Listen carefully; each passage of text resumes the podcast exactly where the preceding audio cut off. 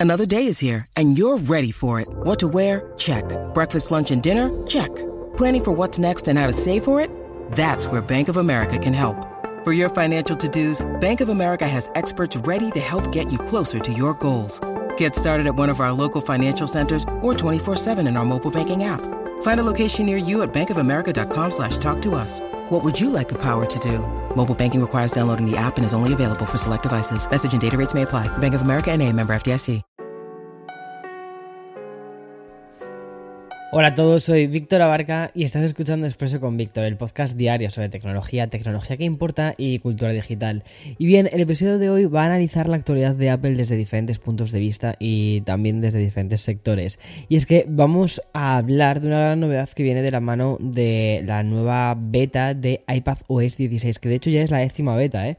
Y que mm, también, bueno, también voy a hablarte, aparte de esta beta, de cómo están yendo las ventas de los iPhone 14 y hasta de los nuevos periféricos de los lanzados para usuarios de Apple. Y ya para cerrar un poco, ¿vale? Toda esta mm, pequeña revolución que mm, ha sido presentada por Deezer, la aplicación de música, quiero también cerrar eso, el episodio con esa parte más musical, más de eh, cultura digital y tal. Yo creo que va a ser un episodio tranquilo, pero completo. Así que espero que tengas tu expreso porque allá vamos.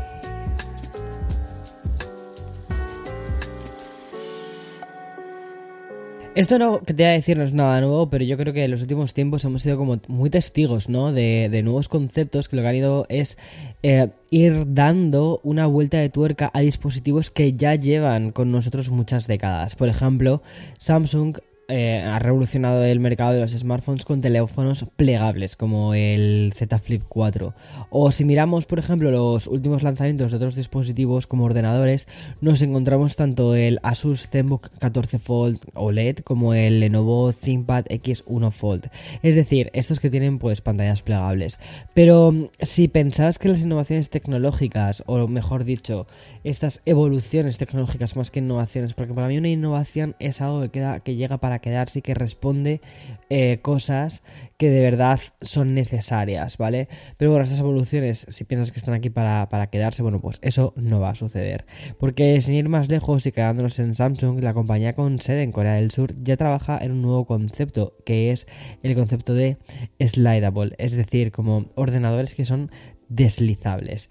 En colaboración con otro gigante que es Intel, ¿vale? Samsung presentó el día de ayer un prototipo de ordenador que se desliza como si fuese de una tableta de 13 pulgadas a una pantalla de 17 pulgadas. Anunciado además durante el discurso de eh, innovación de Intel, desde Samsung Display, ¿vale? Porque es la parte display lo que han hecho, definen este prototipo como la primera pantalla deslizable de 17 pulgadas del mundo para PCs. Además de ser muy aventureros, asegurar que lo plegable ya se ha ido. O sea, es decir, no hemos empezado ni como quien dice a digerir el tema de los plegables y ya estamos en esta especie de nueva generación. Pero bueno, en fin, ya, en fin, ya sabes que estos son mucho, muchas veces conceptos de marketing que todavía no han llegado. Es decir, eh, todavía los plegables tienen mucho que demostrar, tienen que hacer una demostración muy grande sobre cuánto tiempo van a durar estos dispositivos. Y de hecho simplemente basta con que es una muy buena prueba. El otro día lo leía en Twitter no echar un ojo a las páginas de segunda mano y ver todos esos teléfonos plegables que están vendiendo que salieron hace, hace un año y ver cómo están las pantallas. Y vas a ver que efectivamente todas en la parte de la junta vale tienen esos mm, tienen ya arrugas sabes tienen ya esas esas muestras de que mm, no son tan duraderas estas pantallas. Pero bueno por su parte como te digo, también Intel lo que aprovechó eh, para hacer esta demostración fue para mostrar un nuevo software de nombre Unison que es una tecnología que va a conectar ordenadores con componentes Intel en todo tipo de smartphones, incluyendo también curiosamente iPhones. Y de momento este ordenador deslizable se queda en un prototipo, pero quién sabe si en 2023 vamos a hablar de él como un dispositivo estrella del año. Personalmente no lo creo, creo que todavía estamos como bastante lejos de todo esto, que las pantallas plegables, como te decía, tienen que primero calar en el mercado, hacerse masivas en el mercado y demostrar su durabilidad, porque la gente no quiere ya teléfonos que duran un año y medio, o sea, o un año. O sea, creo que estamos en un punto en el que queremos teléfonos que duren 4, 5 años, sobre todo cuando los cambios intergeneracionales son tan bajos. Y bueno, hablando de todo esto, ¿vale? Pero como, te decía, ¿no? El futuro aún también está por escribir, pues mejor nos tenemos en un momento más presente y más inmediato, tan presente como lo que supone el último despliegue realizado por Apple. Y es que ya están disponibles las nuevas betas de iOS 16.1, tvOS 16.1, WatchOS 9.1 y la de beta de iPadOS 16 y la novena de macOS Ventura. Y mm, es que normalmente cuando hablamos de actualizaciones de los sistemas operativos del ecosistema de Apple, nos detenemos más en iOS 16, es decir, en el de los, en el de los iPhones. Pero hoy no va a ser así, porque quizás lo más interesante de estas actualizaciones lanzadas por la gente de Cupertino durante el día de ayer tiene Mm, pues puesto el foco en iPadOS 16. Mira, eh, cuando salió Stage Manager, que se presentó de hecho Stage Manager en la keynote de junio para los iPads, era, es una herramienta multitarea que a mí personalmente me gustó mucho y está pensada, bueno, pues para los iPads, ¿no? Y lo que hace es que puedas tener diferentes ventanas superpuestas y redimensionarlas en el iPad. Y mm, es una herramienta que también nos iba a permitir utilizar pantallas externas, es decir, conectarlo, por ejemplo, al display y utilizar el iPad casi como si fuese tu ordenador de acompañamiento. Y este Stage Manager se desplegó en todas las versiones del iPad con chips M1, es decir, dispositivos como el iPad Pro del 2021, el iPad Air del 2000, eh, de este 2022 y dejó fuera a los modelos más antiguos. Y esto, pues como te puedes imaginar, no gustó demasiado. Pero afortunadamente, ¿vale? Esta última versión beta para desarrolladores de iPadOS 16 ya incorpora la opción de que Stage Manager funcione con modelos más antiguos como el iPad Pro de 11 pulgadas que es decir, es la primera generación y posteriores, ¿vale? Y el iPad Pro de 12,9 pulgadas a partir de la tercera generación y posteriores. Y de manera más específica podemos decir que los modelos que tengan los chips A12X y A12Z, lo cual nos lleva a los modelos de iPad Pro del 2018 y 2020. Y 2020. Y pues no, pues todos estos iPads y todos estos, o sea, todos los iPads posteriores al 2018 también van a incorporar Stage Manager, lo cual me parece genial porque lo que hace es eso, es alargar la vida de los dispositivos, como te decía hace un rato, ¿no? Creo que estamos en un punto en el que no queremos dispositivos que nos duren un año, queremos dispositivos sobre todo cuando invertimos tanto dinero en ellos que nos duren pues cuatro años como mínimo, ¿sabes? Entonces me parece un movimiento muy bueno. Es decir, están llevando Stage Manager a productos que efectivamente van a cumplir, o ya han cumplido, perdón, sus cuatro años y vamos a ir a por el quinto año, o sea, como los, como los iPads del 2018. O sea que, muy bien muy bien, me gusta y también me parece muy curioso porque cuando salió el Stage Manager en su momento, es verdad que estaba, o sea, se mostró, era una beta, ¿sabes? No era una versión final, era una beta, pero ya mucha gente eh, dijo, ah, ves que solo funciona en los últimos modelos, no sé qué. Es verdad que, vale, sí, es una beta, de momento solo está en los últimos modelos, pero no sabemos si finalmente va a terminar llegando, llegando a más. El objetivo al final también que tienen, o sea, además de venderte productos, es que cuando estés pensando en comprarte otro producto, vuelvas a la misma compañía porque es como, Buah, es que el iPad ya me duró un montón de tiempo, entonces, ¿qué, iPad me voy a comprar? Pues otro, o sea, ¿qué tablet me voy a comprar? Pues otro iPad porque el anterior me funcionó mucho. O sea, me funcionó eh, durante mucho tiempo. O sea, eso es una forma también muy inteligente de hacer negocios y de venderle a un público que obviamente está ya contenta con el dispositivo que tienes. En fin, muy bien. Y después de esta pequeña, eh, después de este pequeño eh, espacio publicitario, sigo en Cupertino para hablarte del que es más que posible segundo cambio de rumbo que ha tomado la compañía respecto a la producción de los nuevos iPhone. Eh, bueno, digo segundo porque he tomado varios. y según informan desde Bloomberg, la idea original que tenía Apple era la de incrementar la producción en unos 6 millones de unidades. Y aunque todos sabemos que la empresa dirigida por Tim Cook suele estar por encima de las crisis socioeconómicas mundiales, bueno, pues curiosamente en esta ocasión parece que ha tenido que rebajar un poco las expectativas, al menos en parte, porque la misma información que publica Bloomberg, en la que de hecho se menciona el hecho de que no se ha materializado el esperado aumento anticipado de la demanda, también arroja buenas noticias para Apple, y es que la compañía había fijado la cifra en 90 millones de teléfonos fabricados en la segunda mitad de este año, es decir, el mismo nivel que tenían el año anterior. Y este baile de cifras tendría dos protagonistas, porque como te decimos, al final la recesión económica influye para todos, incluyendo también, obviamente, a Apple. Sin embargo, en Cupertino habían encontrado una mina de oro llamado Atención iPhone 14 Pro y también Pro Max. Y es que desde el citado medio aseguran que la demanda de los modelos 14 Pro de mayor precio es más fuerte que las de las versiones de nivel de entrada. Es decir, han tenido que bajar, o se supone que mm, la, o que lo que ha sucedido es que las ventas de las unidades premium han funcionado mejor y por lo tanto también de mejor precio.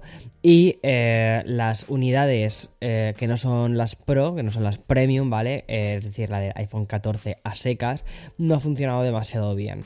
Y claro, eso pues han tenido que bajar un poco lo que es las expectativas de venta, pero sin tener que disminuir la perspectiva de incremento de los ingresos. Al final creo que ha sido una estrategia bastante interesante la que ha hecho Apple con este año con los iPhones, porque creo que sí que hay una distancia bastante fuerte entre el 14 y el 14 Pro. Además, esto es justo lo que comentaba en la review que hice hace nada, o sea, la hice creo que fue la semana pasada, la del iPhone 14, que a mí personalmente pues me ha parecido un iPhone muy descafeinado, o sea, muy, muy, muy continuista respecto al iPhone 13. Y claro, ahora mismo si estás buscando un, iPhone, o sea, es que es muy difícil justificar el hecho de decir, voy a irme por un iPhone 14. O sea, si quieres el, modelo base, ¿no? El modelo 14 eh, sin ningún apellido. Sin Plus, sin Pro, sin nada. Entonces, claro, o sea, eh, es muy difícil justificar ese modelo y hay mucha gente que dice, oye, pues mira, eh, no hay tantas diferencias, me voy a por el 13 y encima me ahorro un dinerito o incluso me voy a por el 12, ¿sabes? Que no sé. Pero bueno, ya sabes que al final, o sea, es curioso cómo funciona todo esto y al final el que está vendiendo más es el Pro porque, como te decía, hay una distancia bastante grande y la gente está diciendo es que por un poco más se me va por el Pro, que este año sí que parece que hay una distancia bastante grande y sobre todo por la Dynamic Island. La Dynamic Island creo que eh, mm, les ha salvado la generación, o sea, este año los ha salvado. Pero bueno, eh, la información de Apple, como te digo, no termina del todo aquí. Y es que acabamos de conocer que Logitech ha anunciado una serie de productos y accesorios inalámbricos que están diseñados específicamente para el Mac. En primer lugar, y como plato principal, tenemos el MX Mechanical Mini for Mac. Y este teclado retroiluminado, también además es silencioso, tiene una batería integrada para recargarse con USB-C y activación con sensor de proximidad y está únicamente concebido para ser utilizado con dispositivos de Apple. También Logitech ha presentado el ratón MX Master 3S.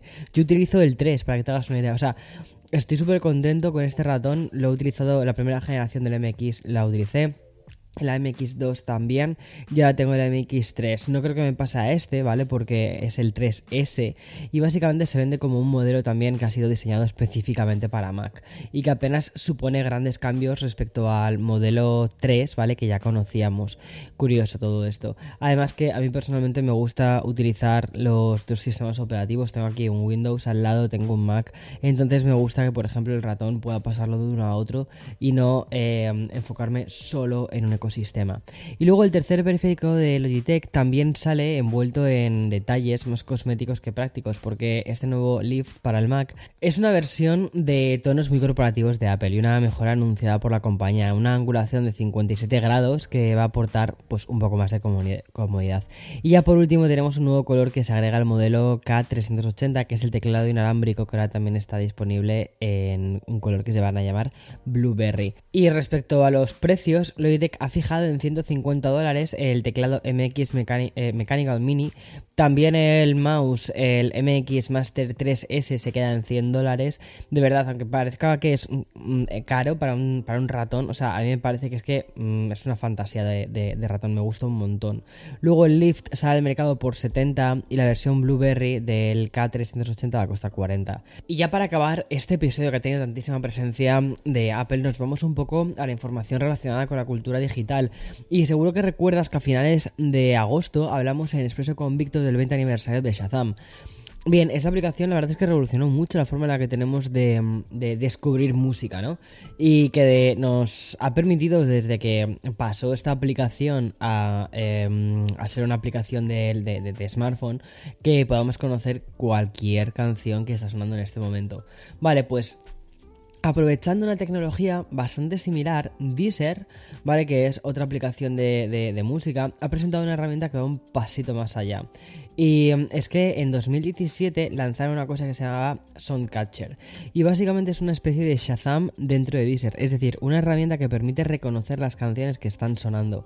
Pues bien, Deezer lo que ha lanzado ahora es una nueva función que va a permitir a la aplicación reconocer canciones que son tarareadas por nosotros mismos. Y según el comunicado emitido por la compañía, básicamente lo que intentan es evitar la frustración que nos, nos provoca ¿no? tener esa canción en la cabeza, ese ronron en la cabeza y que no puedes localizarla. Pues Deezer se convierte en el primer servicio de transmisión de música en el mundo que brinda a los usuarios la oportunidad de identificar una pista con solo tararear, cantar o silbar. De todos modos, te recuerdo que dentro de Apple Music puedes también utilizar la aplicación de, de Shazam, ¿vale? Puedes eh, hacer algo similar, o sea, curioso. Pero bueno, esta función la llaman Having Feature que, y lo llaman función de tarareo y ha sido ya desplegada en la aplicación de Deezer. Curioso eh, cómo están evolucionando estas cosas y cómo la IA realmente tiene un papel súper importante en todo el reconocimiento de canciones. Y bien, como siempre, mañana más y mejor. Chao, chao.